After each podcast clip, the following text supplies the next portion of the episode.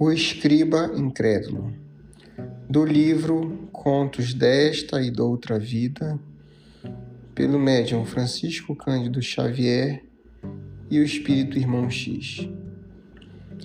Descansava Jesus em casa de Igorim, o curtidor, no vilarejo de Dalmanuta, quando Joabe, escriba em Cesareia, partiu à procura dele em companhia de Zebedeu, pai de Tiago e João, que lhe devotava imensa estima. Enquanto caminhava depois de largada a barca, o amigo da cidade, que jamais contemplara o doce Nazareno, falava compungido de mágoas que sofrera. Sentia-se doente, em suprema revolta desejava escutar o verbo do Senhor para certificar-se quanto à própria conduta. Dizia-se crivado de injustiça e calúnia. Permutavam, assim, impressões espontâneas e afetuosas, quando o lar de Ignorim lhes surgiu pela frente ao longe. Ao redor do tugúrio congregavam-se enfermos, avultando entre eles um homem maduro e esbelto a gritar, estentórico, e que, guardado à pressa, excluiu-se do quadro, desafiando assim a curiosidade de ambos os viajores.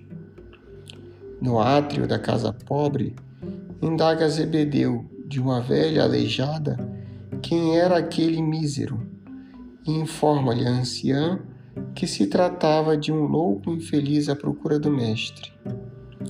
Nisso, Tiago e Pedro aparecem de chofre e dizem que Jesus pretendia ausentar-se para a prece nos montes.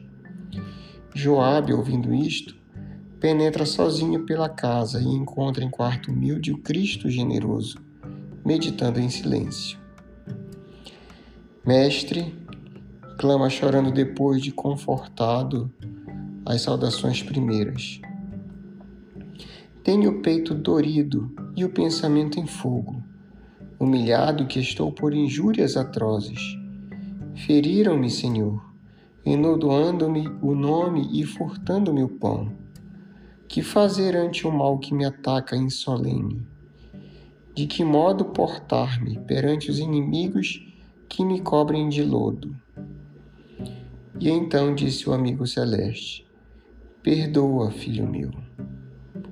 Senhor, como esquecer malfeitores ingratos, anotando-lhes sempre a condição de enfermos? Enfermos? Como assim se perseguem matando? Não procederiam desse modo se não fossem dementes. E então insistiu Joabe: Mestre, convém esclarecer que os meus adversários são ladrões perigosos. São, pois, mais infelizes. Infelizes por quê? Se têm casas faustosas e terras florescentes. Todavia, amanhã descerão ao sepulcro, abandonando o furto a mãos que desconhecem. Entretanto, Senhor, se em qualquer razão justa eles querem prender-me, não importa, meu filho, pois todo delinquente está preso em si mesmo às algemas da treva. Mestre, mestre, ainda assim espreitam-me igualmente em tocaia sinistra, prelibando-me a morte, todos eles armados de punhais assassinos. Perdoa e ora por eles, disse o Cristo sereno, porque é da eterna lei que a justiça se faça todo aquele que fere será também ferido. O escriba, em desespero, ajuntou lacrimoso: Senhor, estou sozinho, despojado de tudo. Iludiram-me a esposa e roubaram-me os filhos. Acusado sem culpa, cárcere me espera. Venerei sempre as leis, guardando-lhes os princípios, e toda a minha dor nasce da sombra hostil da infâmia que me cerca. Que fazer, benfeitor, entre as garras da lama?